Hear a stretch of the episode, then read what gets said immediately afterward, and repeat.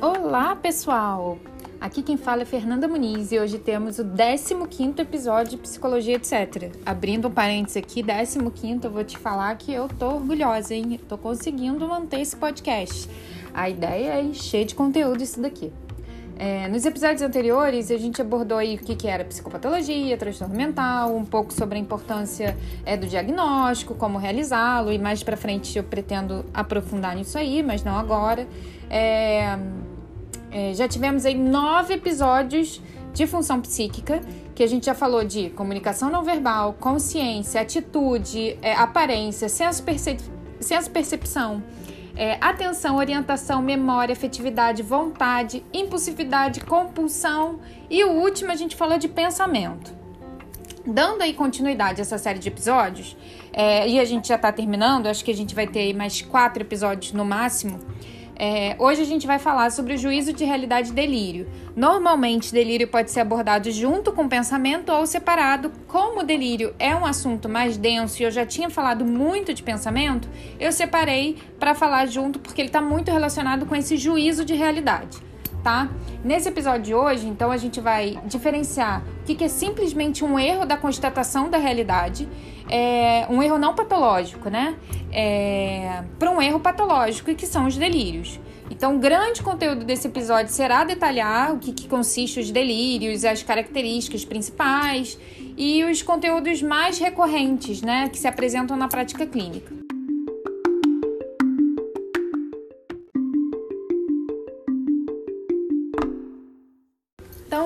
Começando aí com o juízo de realidade, né? Que que, que é juízo de realidade? Então, assim, através do juízo que a gente vai discernir a verdade do erro, é, o que é real do que é fruto da imaginação, né? É, o que, que seria um erro? Que é uma alteração do, do juízo e que não é patológico, vamos dizer assim. É, o erro é um juízo falso, que se origina na ignorância, no julgamento apressado, em premissa, premissas falsas e, e um erro, ele é passível de correção na realidade, tá? Então, por exemplo, erros simples que podem acontecer é a gente tomar coisas parecidas por iguais, né? Generalizar. Eu, eu é, considerar que uma raposa é um cachorro, é, tomar uma pessoa bem vestida, com boa aparência, como, como boa boa de ser bom, né? De bondade, honesto e confiável. Ou o contrário, eu tomar uma pessoa mal vestida, com aparência desagradável e tomar ela como uma pessoa rude, desonesta tomar. Eu tomar a aparência e generalizar para outros aspectos. Isso acontece, né? A gente é, gente no dia a dia a gente acaba tendo algumas distorções cognitivas que levam a gente a errar no nosso julgamento. Isso é uma patologia por si só? Não, isso não é, mas é uma distorção da realidade. É, inclusive, a terapia cognitivo-comportamental, a TCC, ela foca muito exatamente nisso, né? Porque as nossas distorções cognitivas, elas vão levar é, que a gente tem uma percepção da realidade distorcida e aí o desdobramento disso pode ser o sofrimento mesmo psíquico, a gente, é, a gente nos, nós nos prejudicarmos no nosso, na nossa vida cotidiana ou sim fazer parte de um transtorno mental. Mas isso é bem. É, eu já tô saindo muito do. do do plano aqui, é assim, só tô dando um exemplo, mas essa é a ideia, tá? Então, assim, erro um erro simples é, é, pode ser pela generalização, pode ser por atribuir a, a coincidências, a causa e efeito de acontecimentos. Por exemplo, ah, se eu sempre sonhar com dente, alguém vai morrer. A minha mãe achava isso. Minha mãe tinha quando sonhava com dente ou com comida, ela tinha certeza que alguma morte ia acontecer. Aí é uma crença, né? É, é eu, eu atribuir causas aleatórias e, e aí não está no âmbito da ciência, está no âmbito aí da crença, do, do, da fé, enfim. Aí é outra questão, tá? Mas é isso, assim, a gente pode ver vários exemplos na, na nossa vida que tem essa ideia aí da gente atribuir coincidências como causa de determinadas. É, de outros determinados acontecimentos. É, e aceitar como verdade é, as impressões de nossos sentidos ou pensamentos. E isso daqui, é, voltando àquele primeiro ponto, é muito TCC, né? Então, assim, é eu ter algum pensamento automático ao tomar aquilo como, como verdade. Um exemplo muito que é muito geral, muito básico aí, às vezes na primeira consulta da terapia cognitivo comportamental é para eu explicar a terapia, a TCC, eu dou o seguinte exemplo. Eu falo que vamos imaginar que você é, sai agora na rua, esteja atravessando a rua e você veja um super amigo seu, um amigão seu. E ele não te viu, quer dizer, ele não falou com você, ele passou reto por você e foi embora.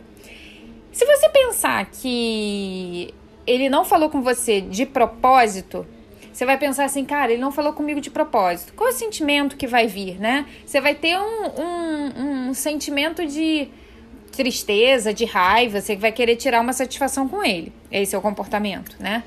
É, ou então você teve a impressão de que, cara, ele tá chateado comigo, ele tá triste comigo. Você vai querer procurar, mandar uma mensagem, falar, cara, o que que aconteceu? O que que eu fiz? Seu, e vai se sentir triste ou ansioso, né?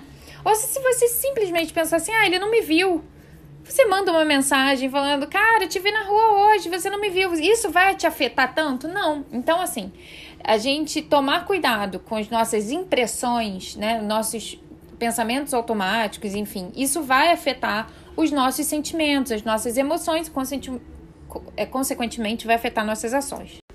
A gente também tem três tipos de erros aí, né? Erros de juízo que são comuns aí, que é o preconceito, as crenças culturais, as superstições e as ideias prevalentes, sobrevaloradas.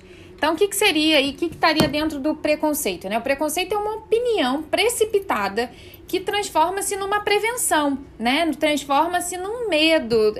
Eu, é, é, o que a gente comumente escuta, né? Eu tenho medo daquilo que eu desconheço, daquilo que eu tenho uma ideia pré-estabelecida como uma ameaça, como algo que vai, é, é, vai me ameaçar de alguma forma, que eu temo de alguma forma. É, e geralmente os preconceitos eles surgem de determinados grupos sociais para se colocarem em superioridade ou para justificar determinadas atitudes, posturas, normas, regras, políticas institucionais que privilegiam alguns em detrimento de outros, né? Então a gente tem como formas aí de preconceitos na sociedade atualmente é o racismo, o sexismo, o etnocentrismo, a LGBT, a LGBT fobia, é preconceito com classes econômicas, preconceito religioso, enfim. Já dentro das crenças culturais, né, chamadas superstições, são crenças culturalmente compartilhadas por um grupo social cultural. Então, as superstições, em geral, elas são motivadas por fatores afetivos, é, que são desejos ou temores jamais devem ser confundidas com conteúdo de delírio, tá, gente? Tipo, não. Quando você tem é, é, uma, uma crença cultural e, e, e o indivíduo chega com apresentando essa crença, essa crença é compartilhada com o meio social que ele vive, com a cultura que ele vive, isso não pode ser visto como patológico. Se aquilo não traz prejuízo, sofrimento para o indivíduo, isso não é patológico. Aquilo faz parte daquela cultura, da, aquele grupo social que ele está inserido, tá? Isso é muito importante, porque quando a gente for ver delírios de, de conteúdo místico, é, isso é muito importante na prática clínica ser diferenciado, tá? Então, é, enfim. E aí a gente tem também, ainda dentro desses erros, né, é, de juízo, as ideias prevalentes, também chamadas de ideias sobrevaloradas, que é uma ideia a partir de uma superestimação afetiva que você tem por alguém ou por alguma coisa. Então eu não conseguir parar de pensar nisso, sabe? Ele vai permear a vida do indivíduo, as atitudes. A carga afetiva ela é muito intensa e isso sim vai interferir no julgamento da realidade, né? Tornando aquilo pouco racional. Então são, é, vai ser diferente aí das ideias obsessivas, porque não são egocintônicas, ou seja, é, porque, na verdade, as ideias obsessivas, elas não são egocintônicas, elas são egodistônicas. O indivíduo sabe que aquilo não deveria, ele não deveria estar pensando aquilo, aquilo é esquisito para ele, aquilo ele vê como um sofrimento. Mas nas ideias prevalentes, não. Elas são aceitas, elas são egocintônicas, elas são aceitas e aquilo faz sentido para a pessoa que produz. Então, por exemplo, quando eu tô apaixonado, né? é, a gente vê o nosso objeto de, de paixão com características mais marcantes do que a realidade. A gente vê mais bonito, mais é, inteligente, mais bem sucedido, mais forte, mais tudo. E a gente não para de pensar naquela pessoa quando a gente está apaixonado, né? E é isso, assim, eu não vejo como uma patologia, uma obsessão é aquilo que tá prevalente na minha cabeça, é aquilo que tá ali martelando, porque eu tô. É, é, ele, aquela ideia surge a partir de um estado afetivo muito forte. Então entra também nesse quadro algumas paixões políticas, algumas convicções religiosas podem entrar aí dentro desse ideias prevalentes, que me faz distorcer a realidade para aquilo que eu que tá martelando muito no meu pensamento, naquilo que eu não consigo parar de pensar. Então, não é uma patologia, é de fato uma distorção ali da minha, do meu juízo de realidade por conta de algum pensamento ali, algum estado afetivo mais intenso. Então a gente tem também, é, dentro desses, dessas ideias prevalentes, sobrevaloradas, elas também podem acontecer dentro de um contexto é, patológico. E, e aí elas não são delírios, né? Mas elas são ideias prevalentes, por exemplo, dentro de um contexto patológico que não tem a ver com a paixão que eu dei de exemplo agora há pouco. Então, por exemplo, na anorexia nervosa, né? Por muito tempo questionou-se que a anorexia ela não se enquadraria num quadro psicótico, que já foi descartado, tá, gente? Mas por muito tempo tinha essa percepção que a, a anorexia ela não poderia se enquadrar no quadro psicótico, principalmente numa época em que o diagnóstico de transtorno mental ele era pautado num modelo psicodinâmico, que nem eu falei lá no primeiro episódio, no primeiro segundo, quando eu estava falando sobre o que era psicopatologia, né? Até 1980, é, o DSM, né, o, o Manual de Diagnóstico de Transtornos Mentais, ele era pautado num modelo psicodinâmico, ou seja, numa base psicanalítica. Essa base psicanalítica, para psicanálise, a gente tem basicamente três é, enquadramentos do indivíduo na ideia de patologia. O neurótico, que são as pessoas normais, é, o, o uso da palavra normal é muito crítico, né? Mas assim, as pessoas em geral, né? O sujeito médio da vida, né? Mas você tem o psicótico e você tem o perverso. Então, dentro da, do psicótico, ele seria. Você tem ali poucas. É, você tem o obsessivo ou seria o esquizofrênico. E aí não tem muito, não teria. Quando começou a se identificar o que era a anorexia, né? Começou a identificar o comportamento de anorexia, não tinha muito onde classificar ela. E ela era meio classificável dali perto de um comportamento de um esquizofrênico. Isso de, totalmente. Eu tô falando de 1980, a gente tá em 2021, 41 anos depois. Isso já foi descartado há muito tempo. No, no modelo atual, que é um modelo ateórico, né? É um modelo descritivo das doenças em cima de sinais e sintomas. Você tem uma categoria para anorexia nervosa, ela tá dentro de transtornos alimentares, não tem nada a ver com quadro esquizofrênico, tá? Dito isso, é, o juízo de realidade das, na anorexia, ela tá altamente afetada, né? O indivíduo magro, ele que se vê gordo, então ele, ele tem, ela tem normalmente, porque a prevalência em mulheres eu acho que é 10 vezes maior do que a prevalência em homens na anorexia nervosa. Então, normalmente o pensamento é, né? Tenho certeza que eu sou gorda, minha barriga tá enorme. E a, a ideia de que eu sou gorda, eu sou gorda, eu sou gorda, ela tem uma prevalência, né, sobre aquela, aquele indivíduo. A gente também tem a dismorfofobia, que é o transtorno dismórfico corporal. Então, eu vou dar um exemplo aqui que vocês vão pegar de cara. Quando você pensar em transtorno dismórfico corporal, você vai pensar no Michael Jackson, que ele se transfigurou, ou na Gretchen hoje em dia, né, gente? Aí, né, podemos pensar também. É a pessoa que ela ela se vê, o pensamento dela é que ela nunca está satisfeita, né? Ela tem que sempre estar tá se vendo feia, vamos dizer assim. E ela sempre está atrás de procedimentos estéticos, de intervenções estéticas para modificar aquele corpo. E aí não é um ponto ou outro, ele quer modificar, ele faz diversos, até ficar é, é completamente disforme, né? Na hipocondria também, a pessoa, uma pessoa sem dados médicos laboratoriais, ela pensa, ela fica convencida de que ela tem uma doença, né? E, e por exemplo, ela fica convencida que tem câncer, tem, tá convencida que tem AIDS. Cara, e não tem muito tratamento para desfazer essa ideia ali sobrevalorada. E o, ciú, o ciúme patológico, ele, o não delirante, né? Ele também tem uma. É, é uma ideia prevalente ali. Ah, eu tenho certeza que meu marido tá me traindo, eu tenho certeza que minha esposa tá me traindo. É uma ideia que fica ali fixa na cabeça. Então, são exemplos de, de patologias que tem como uma das características ter as ideias é, sobrevaloradas, né? Que também são chamadas de ideias prevalentes. E aí vamos entrar no, no nosso protagonista desse episódio, que é o delírio, né? Vamos começar a falar aí do que, que é o delírio, que é, é o mais, um dos mais complexos é, sintomas, sinais, sintomas, né? Sintomas é, e sinal também, né?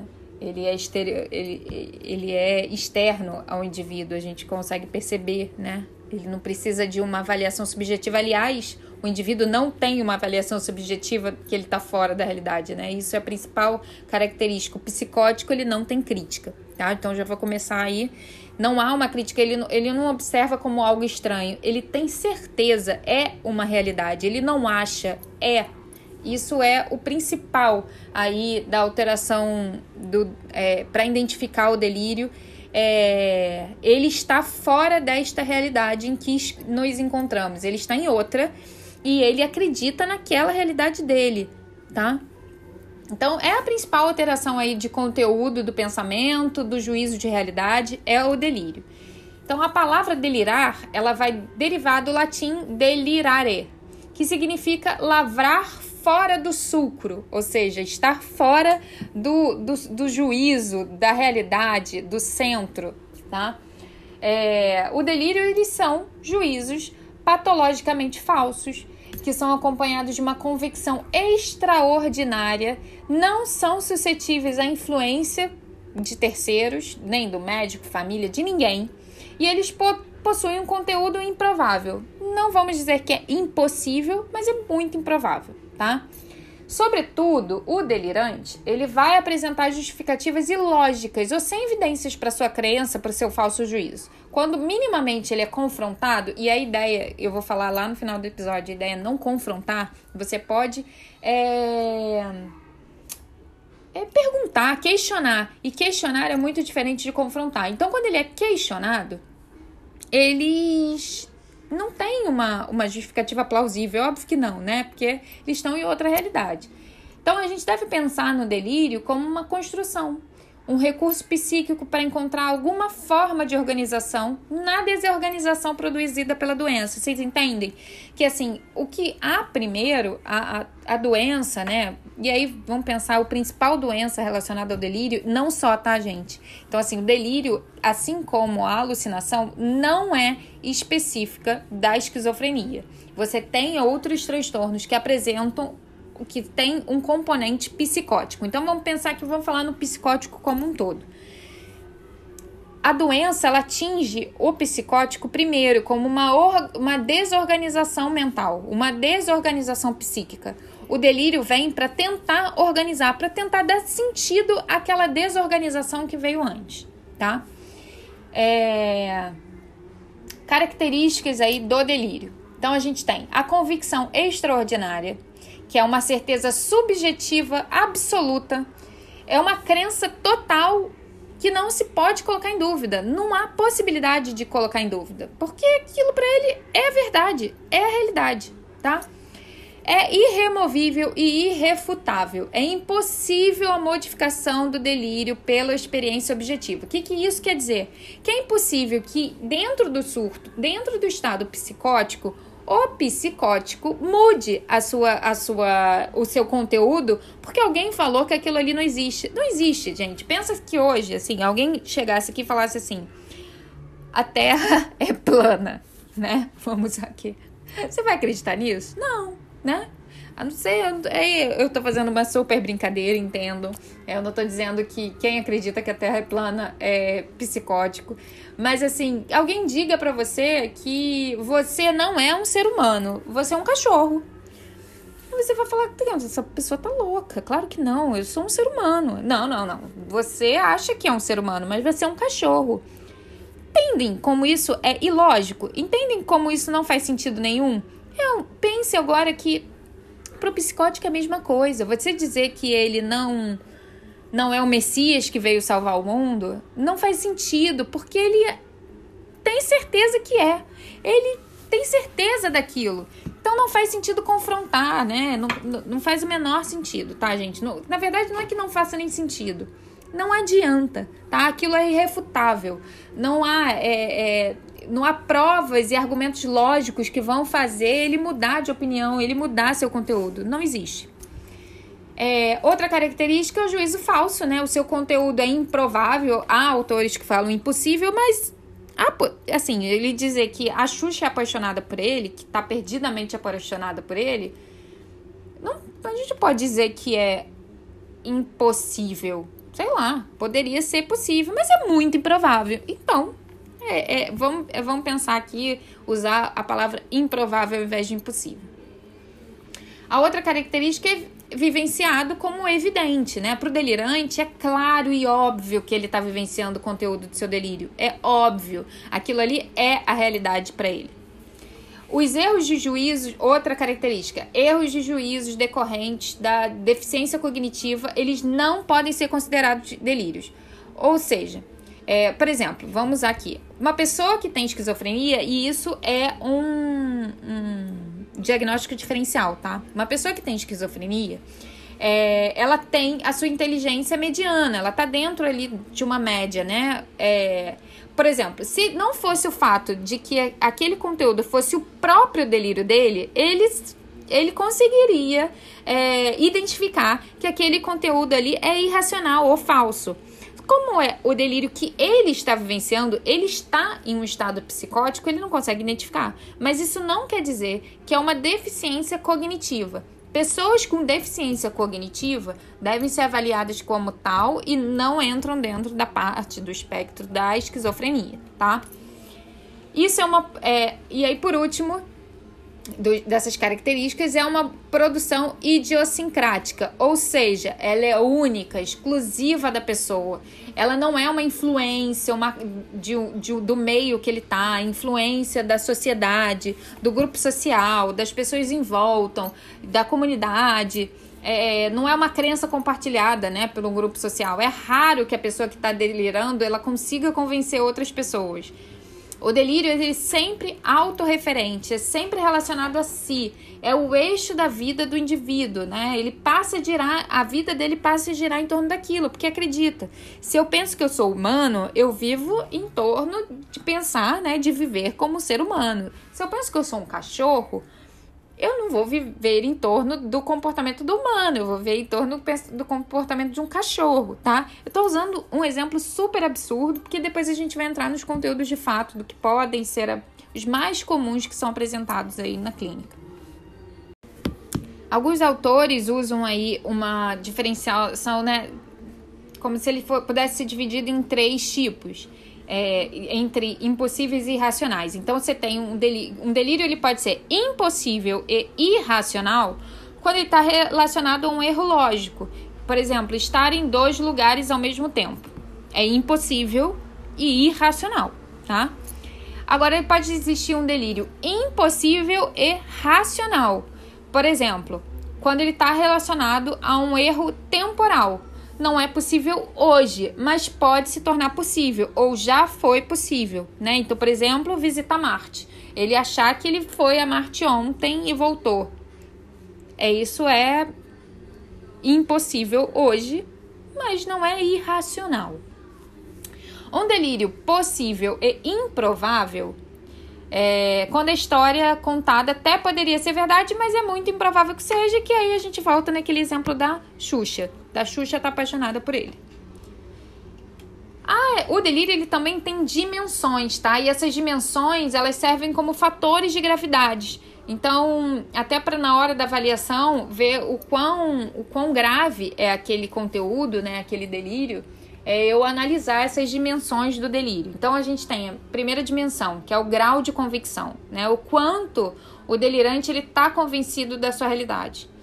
É, e aí, é, na, na esquizofrenia, esse é, é sempre o grau máximo. E aquilo é a realidade para ele é menos intensa quando você fala de transtornos de humor com sintomas psicóticos. Pode haver uma dúvida, pode assim, ah, principalmente quando o quadro vai se controlando, né? Quando o psicótico na esquizofrenia ele tá com o quadro controlado, é muito difícil uma remissão total. Ele pode até chegar a admitir que aí hum, eu posso ter exagerado, pode ter sido um erro, mas ele não consegue na vida se convencer de que aquela história é 100% irreal, sabe? 100% foi criada. Nos quadros é, que eu tenho sintomas psicóticos, e é diferente da esquizofrenia, porque é muito comum no quadro de. Muito comum, não. Pode ocorrer num quadro de transtorno bipolar ou no transtorno depressivo, você tem um especificador, você tem um transtorno bipolar com, é, é, com especificador da com sintomas psicóticos, e aí, principalmente sintomas psicóticos, eles podem aparecer ali na mania. Você também pode ter um, uma depressão, né, um transtorno depressivo com sintomas psicóticos. Nesses casos, esses sintomas psicóticos, eles são mais leves do que os apresentados aí na, na esquizofrenia, tá? É, outra dimensão do delírio você vai ter em relação à extensão. Então, qual é o grau de extensão que o delírio atinge em diferentes áreas da vida do indivíduo? Tá? Se ele toma conta e é da vida inteira do indivíduo, então é, é, ele não consegue, ou né, é, é, aquilo atrapalha a vida, o relacionamento amoroso, a vida profissional, a vida acadêmica, as relações sociais dele, com, interpessoais, né? É muito grave. É, o terceiro, terceira dimensão é a bizarrice, a bizarrice e a plausibilidade, né? O quanto aquele conteúdo vai se distanciar da realidade sociocultural do delirante. Quanto mais bizarro for o conteúdo, mais grave vai ser o quadro. Né? O quarto grau aí de dimensão seria a desorganização, né? O quanto mais é, o quanto o conteúdo tem lógica própria sistematizada. A gente já vai ver o que é sistematizado ou não, mas assim, o quanto tem uma lógica própria, assim, uma história contínua naquele delírio, uma lógica para aquele indivíduo, ou o quanto ele é completamente lógico, tá? Completamente desorganizado. No quinto, a quinta dimensão seria preocupação, né? O quanto o delirante ele está preocupado, ele está envolvido, ele se sente pressionado com o conteúdo do delírio, porque quando você tem um conteúdo de um delírio persecutório, que é o mais comum, aquilo toma conta da vida do indivíduo como um todo. Ele, aquilo toma conta dos pensamentos, da vida afetiva daquele indivíduo. Ele sente medo, ele sente medo de estar tá sendo perseguido, de ser morto, de ser é, é, maltratado, enfim, de fazerem mal a ele. Sexta dimensão, a resposta afetiva. O quanto as crenças delirantes, né, o delírio, vão afetar. Né? Então, está muito relacionado a essa preocupação. Então, quanto ele vai ficar assustado, ansioso, triste, irritado em consequência do delírio. Quanto o delírio está afetando negativamente ele. E o sétimo é o comportamento em função do delírio, né? Então, o quanto o delírio vai nortear aquelas ações. Porque, por exemplo, eu é, ter um delírio de que a Xuxa tá apaixonada por mim, que a Gisele Bündchen tá apaixonada por mim, isso vai, no, vai tomar conta de todos os meus comportamentos? Não. Agora, se eu acho que a minha, minha família, meu vizinho, a, a, o policial, os meus colegas de trabalho, eles estão todos juntos num plano para me destruir, isso vai nortear todos os meus comportamentos. Então é muito mais grave, tá? Aí a gente entra nos tipos de delírios, né? Então a gente tem delírio primário, também chamado de verdadeiro, ou ele poderia ser um delírio secundário, e aí a gente já vai ver o que, que é. No delírio primário, que é chamado de delírio verdadeiro, é a ideia que surge primariamente sobre o delírio. Então, é uma certeza que surge no indivíduo, é a partir de um estímulo. É a história que o paciente conta. É aquilo que é irremovível, que não adianta argumentar, que por mais que a lógica vá contra a sua história, não adianta você falar. O que você falar para remover não vai adiantar. Então, para o observador, para quem está de fora, parece lógico, absurdo, incompreensível. Então, por exemplo, é ver um cachorro urinando na rua e ele saber que o mundo vai acabar, porque aquilo é um aviso para ele tá? E aí dali ele vai começar a ideia delirante dele de que o mundo vai acabar e ele precisa salvar o mundo, vamos, vamos pensar aqui, né? Tô aqui, é um exemplo. O delírio secundário, não, ele, ele é um acho que, sabe? Ele, ele, e eu acho que isso. E aí isso, como eu falei antes, ele é específico, né? Ele é característica de uma alteração do humor. Então ele não é, ele é menos estruturado que o primário. Então é uma alteração que surge a partir de outra alteração, né? Outra alteração como humor, senso, percepção ou consciência. Eu dei os exemplos que ele pode surgir a partir é, das alterações de, dos transtornos é, de humor, como ansiedade e depressão, mas pode também surgir a partir de um rebaixamento da consciência, tá? Então ele vai ser menos estruturado que o, que o delírio. Ele vai, ele, por exemplo, vai ter delírio de culpa, ruína ou grandeza decorrente do humor. Eles não são tão vivos, tão verdadeiros, não é uma história, né? É uma percepção. Então é diferente ali de, de um delírio é, primário que ele tem uma história toda contada, ele tem um quadro ali, uma, real, uma nova realidade. No delírio secundário, ele é um acho que, né? Ele é uma percepção distorcida da realidade. Então, por exemplo, é, é um paciente deprimido que diante dos seus pensamentos pessimistas ele, ele pensa ah, é o pior funcionário, ele não presta para nada, surge a certeza né, nele que ele vai ser demitido. E esse delírio surge a partir de um, um afeto muito negativo. Outro exemplo é um paciente maníaco com afeto muito elevado, que ele começa a ter delírios de grandeza, né? De se achar ali a pessoa, o melhor funcionário, vamos dizer assim. Então, mas o, o, delírio secundário ele tem como característica que, resolvido o humor, o depressivo, o maníaco, a ideia se dissipa, ele volta para a realidade, né? ele, ele volta para os pés no chão. Então, não há resquício daque, daquela ideia delirante como no, no delírio primário. Então, estrutura dos delírios, né? A gente ainda tem ali os delírios são estruturados em simples, complexos, não sistematizados ou sistematizados. Então, um delírio simples, ele é um delírio monotemático que se desenvolve em, em torno de um único tema. Um delírio complexo, ele é um delírio pluritemático, ele se envolve vários temas, múltiplas facetas, né? Então, por exemplo, a gente pode pensar que um delírio monotemático, ele vai acontecer é, nos casos, no, no delírio secundário, né, nos casos de alteração do humor, porque eles estão ali voltados para aquela alteração do humor. Então, no, no deprimido, para o conteúdo pessimista dele, no maníaco, para aquele conteúdo de grandeza dele. No delírio um complexo, pluritemático, para o cara falar que ele é o Messias do mundo, ele vai ter muitas justificativas, né? Dentro daquela realidade que ele se encontra. Ele vai ter muitas alterações, muitos temas, muitos desdobramentos daquela, da, daquela realidade dele. E aí a gente pode falar que ele é pluritemático. Então, por exemplo, o, cara, o sujeito dizer que ele é filho do Silvio Santos, e aí você vai falar, mas, poxa, você, você nasceu é, no Rio de Janeiro, Silvio Santos é de São Paulo. Ah, não, mas é, é, o, o, esperma veio voando. Ele vai vir uma coisa. E aí é, é, é, foi através de outro pai, mas eu sou filho de Silvio Santos. Ele não vai conseguir justificar. Mas ele vai, e através disso, ele vai dar várias, des, vários desdobramentos para aquela história ali da vida dele entre não sistematizado e sistematizado, né? Então, o que, que seria não sistematizado? São fragmentados, são caóticos, sem sequência, são ilógicos.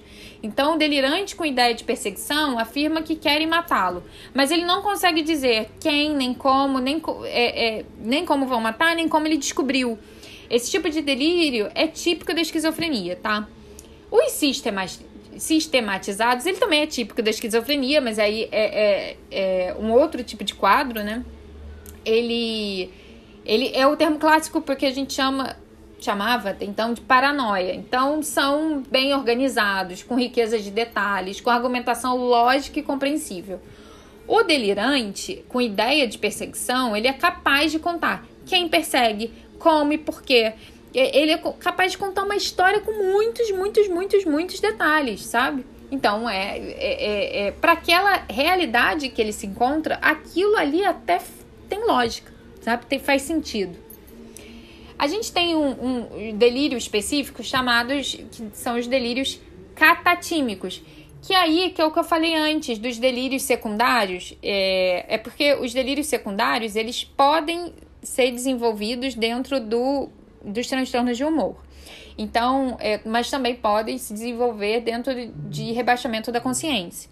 Os delírios catatímicos, é, em estados afetivos intensos, como da depressão, mania, é, a vida do indivíduo ele vai girar em torno da sua afetividade. Então, é o que eu expliquei lá no, no delírio secundário, né?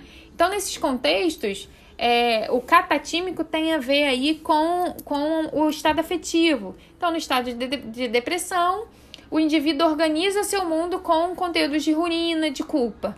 E no estado de mania, os delírios têm conteúdo de grandeza, poder, também pode até ter de religiosidade e grandeza, né? Pode acontecer. É muito importante a gente falar do estado pré-delirante, né? Que são os sintomas prodrômicos, que são chamados. Né? Então, o que, que acontece? Em geral, os delírios eles surgem após um período pré-delirante, em que o sujeito experimenta uma aflição e uma ansiedade intensa, como se algo de terrível estivesse prestes a acontecer. Então, ele vai experimentar um sentimento de perplexidade, um clima tenso, ameaçador. Pode acontecer até o que a gente já viu lá no episódio de afetividade. Se você pulou, volta lá, que a neotimia, ele sentiu um sentimento novo, ele não sabe explicar, é algo nunca sentido antes. Então esse estado ele vai se cessar quando o, o delírio ele se configura. E aí o delírio vai ser para aquela pessoa, é, ele vai ser sentido, né, como se estivesse tendo uma revelação inexplicável, como se ele se descobrisse finalmente que de fato estava acontecendo. Porque antes é só angústia, é só alguma coisa esquisita que ele não consegue explicar. E aí, é, muito, muito importante a gente pensar que no tratamento do esquizofrênico, obviamente, quando ele tiver com em medicação, com, com fora do surto, né? Não há como tratar ele dentro do surto, mas é muito importante que no, o, é, intervenção terapêutica eu ensine, é, eu, eu psicoeduque o meu paciente para esses sintomas podrômicos e aí, gente, a gente vai falar disso tanto na esquizofrenia quanto em todos os outros transtornos. É muito importante eu psicoeducar. E é isso, obviamente, dentro da visão da terapia cognitiva comportamental. Eu psicoeducar o meu paciente quanto ao transtorno dele. Porque se eu conseguir que ele entenda o que, que é o transtorno dele e quais são os sintomas que podem, é, é, os sinais que ele pode é, é prever, identificar, vamos dizer assim, antes que a crise de fato, antes que ele afunde, vamos dizer assim, naquele, na doença dele, na patologia dele, é importante, né? Porque eu vou ajudar ele a, opa, tem uma coisa aqui, e ele voltar para terapia ou ele saber manejar aquilo, né? Então, dito isso, a gente vai entrar aí, tem cinco fases dentro dos, dos estados pré-delirantes, que é que são importantes a gente dar uma pincelada tá? Então, a primeira fase é o trema, que é o, esse termo, ele é vindo do teatro, que se refere à expectativa de um acontecimento iminente. Quando não há fuga, né? É aquela sensação que o ator vive é, antes da cortina do teatro abrir. Ele não é, é um nervoso, né? É uma angústia, porque ele não tem como fugir daquilo. Ele vai ter que se expor, ele vai ter que entrar no palco, mas é, é o trema. E na psicopatologia são os sentimentos de estranhamento ou perplexidade, são as vivências de, de, de, de despersonalização né, ou de desrealização. Ele ou o mundo estão se transformando. É aquela. É o início, é aquele feeling, tá? No, na fase 2 é a apofania, que é o surgimento do delírio, é a verdadeira revelação do paciente, é aquele estalo de. Ah, tudo faz sentido agora, sabe? É, é, é o que a gente estava falando lá no início de o delírio ele vem para dar um sentido à desorganização. Então a gente pode dizer que antes o trema é, é desorganização, é quando ele está perdido, desorganizado. A apofania é quando dá sentido. Isso não quer dizer que resolveu, tá? É tipo, é, é, opa, isso aqui agora faz sentido. Você tem uma fase apocalíptica, que é, ainda é desorganização vivenciada após a revelação, né? Ele ele acompanha tipo vivências ameaçadoras de fim do mundo. É, ele ainda está se situando naquela realidade, naquela nova realidade dele e tentando encontrar formas de organizar, tá? Porque uma coisa tem o estado de esse é o caminho e outra coisa é de fato ver se ter é, é arranjar caminhos é, é, internos, né, para explicar aquela revelação que eu tive. É, na, na, fase 4 é a consolidação, é a fase que o delírio vai se cristalizar. Então é, é quando ele de fato tem uma história para contar daquele delírio ali, daquela realidade dele, do que ele está vivenciando. Então, depois de idas e vindas de organização e desorganização, cristaliza-se. E aí ele tem absoluta certeza daquilo que ele está falando, daquela vivência dele. E a quinta fase, que é a fase de, re, de resíduo. Então, pós-crise e ainda sob o efeito da medicação, né? Obviamente que ninguém, é, um esquizofrênico, ninguém sai da crise sem a medicação, gente. A medicação para o esquizofrênico é fundamental, é muito importante. Assim como o transtorno bipolar, são os dois transtornos mentais que a pessoa nunca pode deixar de tomar. É crônico, é pro resto da vida. Então ele tá pós-crise, sob efeito de medicação. Ele não vai se dar conta 100% de que tudo é invenção, é aquilo que a gente falou lá, né? Então, principalmente quando a gente, você tá falando ali de uma esquizofrenia. Então ele não vai dar conta que tudo era invenção. Ele não vai chegar agora e falar: opa, não, agora aquilo lá foi uma loucura. Não. Ele ainda. Ele, ele pode até admitir que algo pode ter saído do controle, né? Mas ele ainda vai ter um resquício. Ainda, e aí essa fase também merece muita atenção. Porque ela pode. É, ela ser um ponto por algum motivo ele pare de tomar medicação, aquilo ali pode ser um ponto para voltar a, a, a, crise, voltar um novo surto. Então, gente, é muito, é muito importante que sejam identificados os pré-sinais, pois quanto mais surtos psicóticos o paciente já tem experienciado, mais difícil vai ser obter remissão do quadro. É, mais sequelas, pior vai ser o seu prognóstico, porque sim, já está comprovado ali na, na neurociência, né, na neuropsicologia, na neurociência, que o, os surtos psicóticos eles afetam neurologicamente o indivíduo. Então, quanto mais sur, é, surtos ele, ele passe, né, é, mais sequelas vai deixar, neurológicas inclusive. Então, é muito importante identificar e ensinar seu paciente a reconhecer esses sinais. Aí a gente vai ter ali a, dois pontos que eu quero tratar rapidamente com vocês, que normalmente são confundidas, mas existe uma relação entre o delírio e as alucinações, né? Então você tem é, é, é, uma relação extremamente complexa, não é como determinar muito quem vem primeiro, o ovo ou a galinha, mas assim, os delírios eles podem surgir depois das alucinações, possivelmente como uma estratégia para dar narrativa às alucinações, tá? Que são então, eles são desencadeados e influenciados por ela. Então, primeiro o indivíduo começa a escutar uma voz e aí ele estabelece, né, desenvolve delírio para dar sentido e história àquela voz. Ou pelo pode acontecer o contrário também, que é, a paciente, né, que a alucinação começa como parte do enredo do delírio. Então, elas podem dar até um atestado de realidade ao conteúdo do delírio. Então, ele começa a ter um delírio persecutório e começa a escutar é, então, assim, se eu ouço vozes, é porque de fato é um aviso, é uma ameaça. Alguém está me avisando, ou então alguém está me ameaçando. E aquilo ser um atestado de realidade para o um indivíduo, como se aquilo fosse de fato verdadeiro, tá? Então, tem um, até um esqueminha, né? Eu vou mandar no, no paper do, desse material do episódio de hoje, que eu vou mandar lá no Telegram. Tem um esqueminha que, que eu tirei, é, adaptei lá do, do Paulo Dalgala Rondo, que eu uso muito como base para estudos, entre outros materiais, mas principalmente Paulo. É, então você tem a predisposição, que vai gerar um estresse, uma ansiedade, um sono ruim, que pode gerar alucinação, que pode gerar delírio. Mas também delírio pode gerar alucinação, pode gerar estresse, ansiedade, sono ruim. Então, é, mas é, o quadro de esquizofrenia, a gente vai falar isso lá na frente, quando falar do episódio de esquizofrenia em si, né? Porque o delírio, ele não é o resumo do que é esquizofrenia. O, o quadro de, de, esquizofrenia, o transtorno da esquizofrenia, ele é muito mais do que o delírio em si. É, mas eu, há um fator, uma predisposição genética muito grande dentro da esquizofrenia, mas a, o, a predisposição genética, ela não determina. Né? Eu ter o gene eu não, não, não faz com que eu desenvolva a doença, tá? Não é, não é uma relação causal.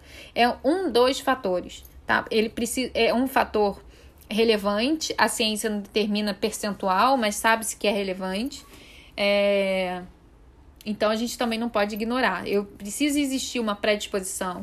Adiante de ansiedade, estresse, sono, sonos ruins, é, podem surgir alucinações, que podem surgir delírios, ou pode surgir direto da predisposição delírio, que vai me gerar alucinação, que vai me gerar ansiedade, enfim, é, é um, um ciclo ali que vai se retroalimentar.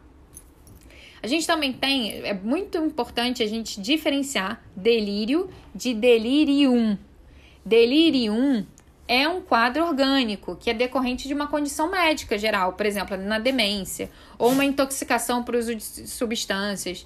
Então, ele vai ter como características a confusão mental, alucinação visual, agitação psicomotora, muito diferente do que é o delírio, que é uma percepção do juízo de realidade falsa, né? Que a gente está vendo aqui, é um contexto que é contado, né? Eu sou a Cleópatra todo o meu contexto vai gerar uma transformação de delírio, dessa história, desse contexto, enfim. É muito diferente uma coisa da outra. Uma coisa é delírio, outra coisa é delirium, tá? Entrando aí na fase final aí do, do... Final, mas é um pouco longo ainda, tá, gente? É, final de falar de delírio, a gente vai falar dos, dos conteúdos é, mais comuns, né? Os que tem... É, que aparecem mais é, no contexto clínico. Então, assim, os, os, conteúdos dos delírios, eles têm relação ao contexto sociocultural do delirante, né? Então, por exemplo, é um, um, muito difícil uma pessoa que está num surto psicótico falar que ele, ele vive na Idade Média, porque isso não é o contexto. Pode ser exista, tá, gente? Mas assim, em geral, é, ele vai a realidade que ele vai se apresentar faz parte do contexto sociocultural que ele vive, tá? Então, qual o delírio, o tipo de delírio, o conteúdo que está mais presente no, na prática clínica, enfim, que é mais presente como desenvolvido, né? Como conteúdo que aparece, né, nos surtos psicóticos, que é o delírio persecutório. É o tipo mais, mais, mais comum.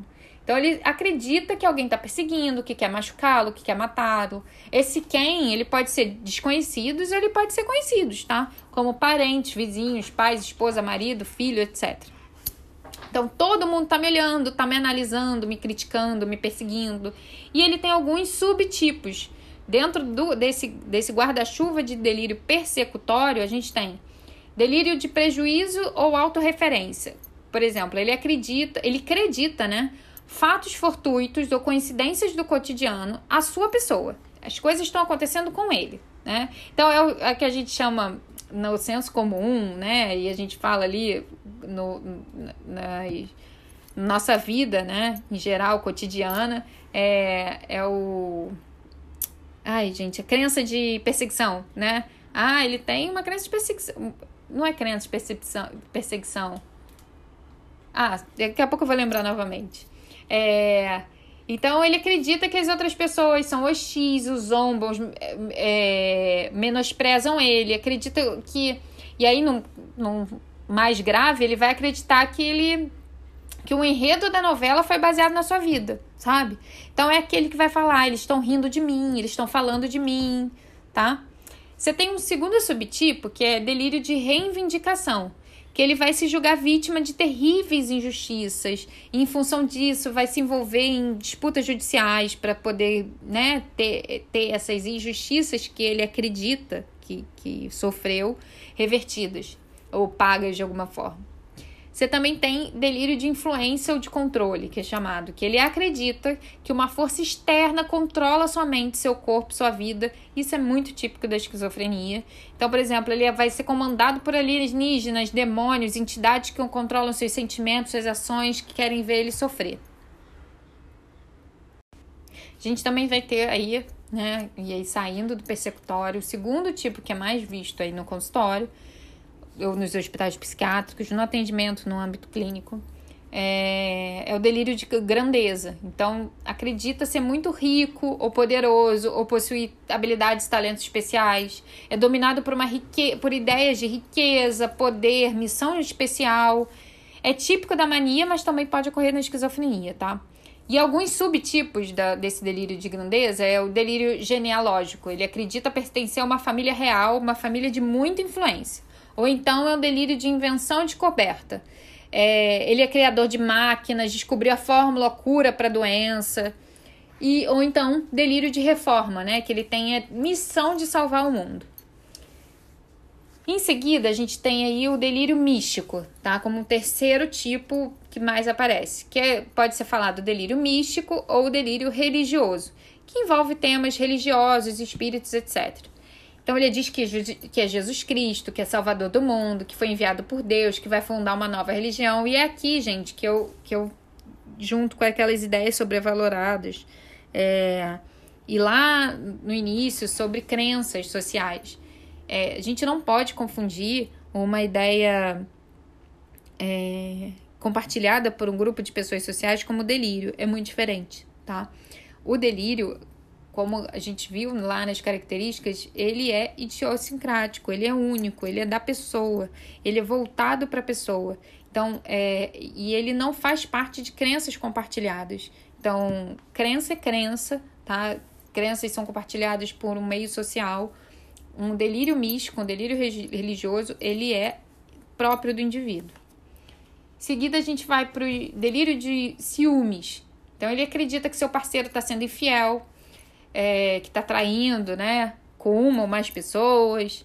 E isso é mais comum, mais prevalente em homens e está muito correlacionado com dependência alcoólica. Geralmente, o paciente delirante ele é muito dependente emocionalmente, né? Então, os pacientes não raramente cometem aí violência ou mesmo homicídio com o supostamente traidor, né? Então, o homem vai acabar cometendo feminicídio, né? Matando a sua esposa ou matando o seu esposo, né? Por conta desse delírio aí de ciúme, ou não só não matando efetivamente, mas fazendo mal, maltratando, enfim, cometendo uma, um ato de violência. A gente tem ainda também o delírio erotomaníaco, que é prevalente em mulheres, que é tá a ideia de que alguém, normalmente de uma hierarquia mais alta ou mais famoso, está apaixonado por ela.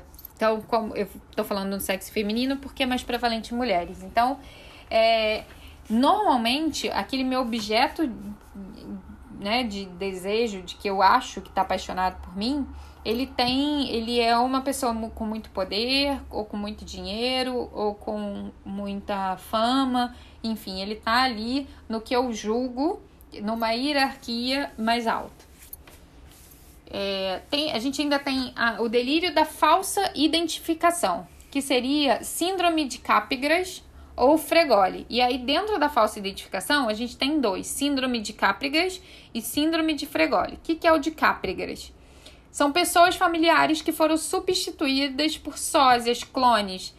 Fisicamente são idênticas, mas psicologicamente distintas. Ou seja, eu vejo a minha esposa e eu acho ah, sim, se parece com a minha esposa, mas é um clone. Essa pessoa aqui não é, não é minha esposa. Essa pessoa aqui é uma outra, é alguém que invadiu o corpo dela, é alguém que fez, se fez clone dela, tá querendo me enganar. Isso é o de Capgras. O de Fregoli é o oposto de Capgras. Ele é o paciente, ele é ele é fisicamente diferente, mas psicologicamente igual. O que, que é? Ele identifica alguns estranhos como uma mesma pessoa, como uma mesma pessoa familiar. Então é como se a pessoa mudasse de aparência diversas vezes com o intuito de me enganar. Então eu vejo minha mãe, meu pai, minha esposa e eu acho que ah, aquilo tudo é o fulano de tal que tá tomando vários corpos, várias formas para me enganar. Então eles têm é, é, formas diferentes, mas tudo é falsa identificação, tá centrado nessa falsa identificação. Isso é típico dos quadros de esquizofrenia e nos transtornos de humor, principalmente de mania. O delírio senestoplástico, que é o último que a gente vai ver aqui, é o corpo alterado, é uma sensação estranha dos órgãos internos. É como se eles não pertencessem ou se eles tivessem sido arrancados, enfim. Ah, não, não é o último. Tem aí no o último mesmo é o delírio do conteúdo depressivo de ruína.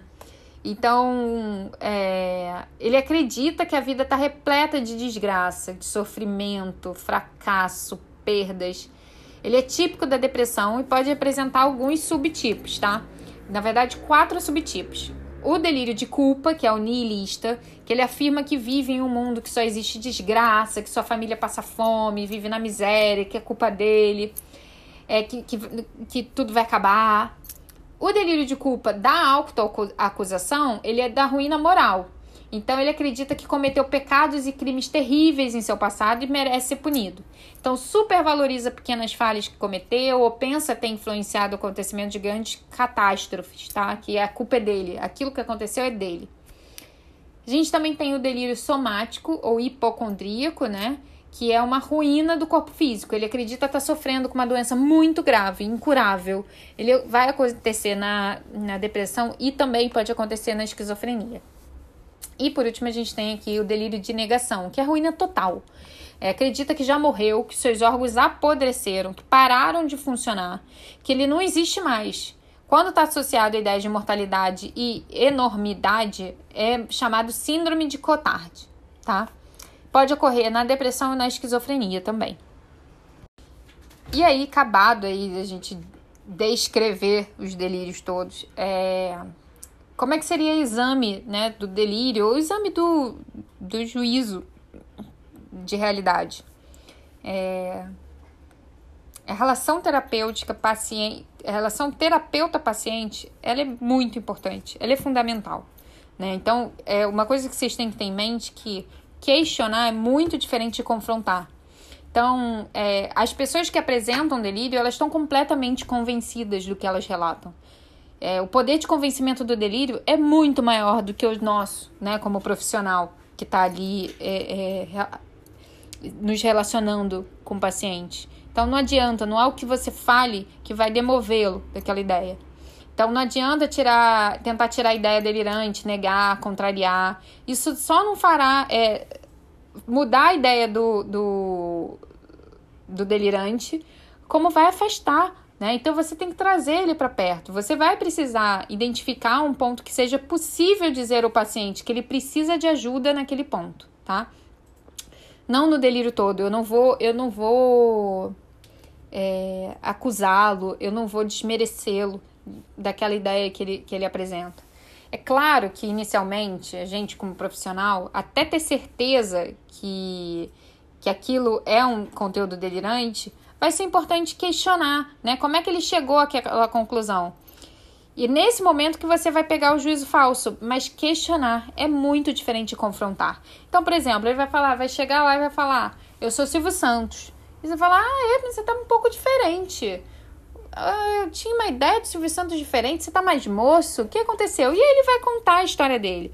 E aí, gente, é, não vou dizer, isso é um absurdo, o que você tá me falando é risível. Óbvio que não. A gente, como profissional, a gente tem que ter empatia por aquele, por aquele paciente. Né? Ele tá para que aquela pessoa, aquilo ali para aquela pessoa é verdade, aquele conteúdo é verdadeiro. Então a gente não tá ali para confrontar, para acusar, nada disso. É para acolher e para sinalizar que ele precisa de ajuda. De alguma forma, a gente tem que encontrar um ponto naquela história, chamar atenção para que, olha, isso daqui é um ponto aqui, hein? Tem, tem uma inconsistência aqui, hein? mas não da história toda, tá? É, porque, mesmo porque, uma coisa que vocês têm que pensar: o delírio ele não admite outra possibilidade. É sempre uma certeza que não pode haver alternativa, não admite outra hipótese. Então, é, é um dos, dos trabalhos mais difíceis aí para quem se aventurar, que para quem quiser atender esse tipo de paciente.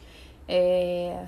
Mas existe aí muita literatura para ajudar aí na condução dos casos, tá? E é óbvio, é uma não é só o psicólogo sozinho, só o psiquiatra sozinho, é uma equipe multidisciplinar para tratar, para lidar com aquele paciente.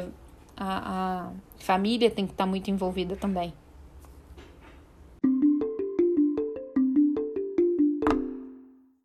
Então, gente, esse foi o episódio de hoje, aí que a gente deu continuidade ao estudo das funções psíquicas. E aí hoje a gente falou de juízo de realidade e delírio. Esse tema mais técnico tem sido bastante abordado lá no canal do Telegram. Eu vou colocar aqui na descrição desse episódio o link lá pro canal. E nas redes sociais, principalmente no Instagram, eu tô como Fernanda Muniz, arroba Fermuniz. Também vou colocar aqui na descrição do episódio. Lá no Instagram eu falo de tudo, mais do dia a dia, do que eu tenho estudado, das questões gerais de psicologia, é, da minha vida. E, mas tanto aqui quanto no Telegram, o conteúdo é mais técnico mesmo, para compartilhar o conteúdo com a galera. Inclusive, é lá no Telegram que eu compartilho o material escrito de cada episódio que eu subo aqui para o podcast, tá? Porque a ideia é que é, é, quem não tem acesso a, a, estudar esse conteúdo mais denso é, ou comprar os livros da área consigam consiga ter acesso a essa informação de uma forma resumida, com os pontos principais, né? É, e é isso. Os novos episódios são todas as sextas-feiras ao meio-dia. Tchau, tchau.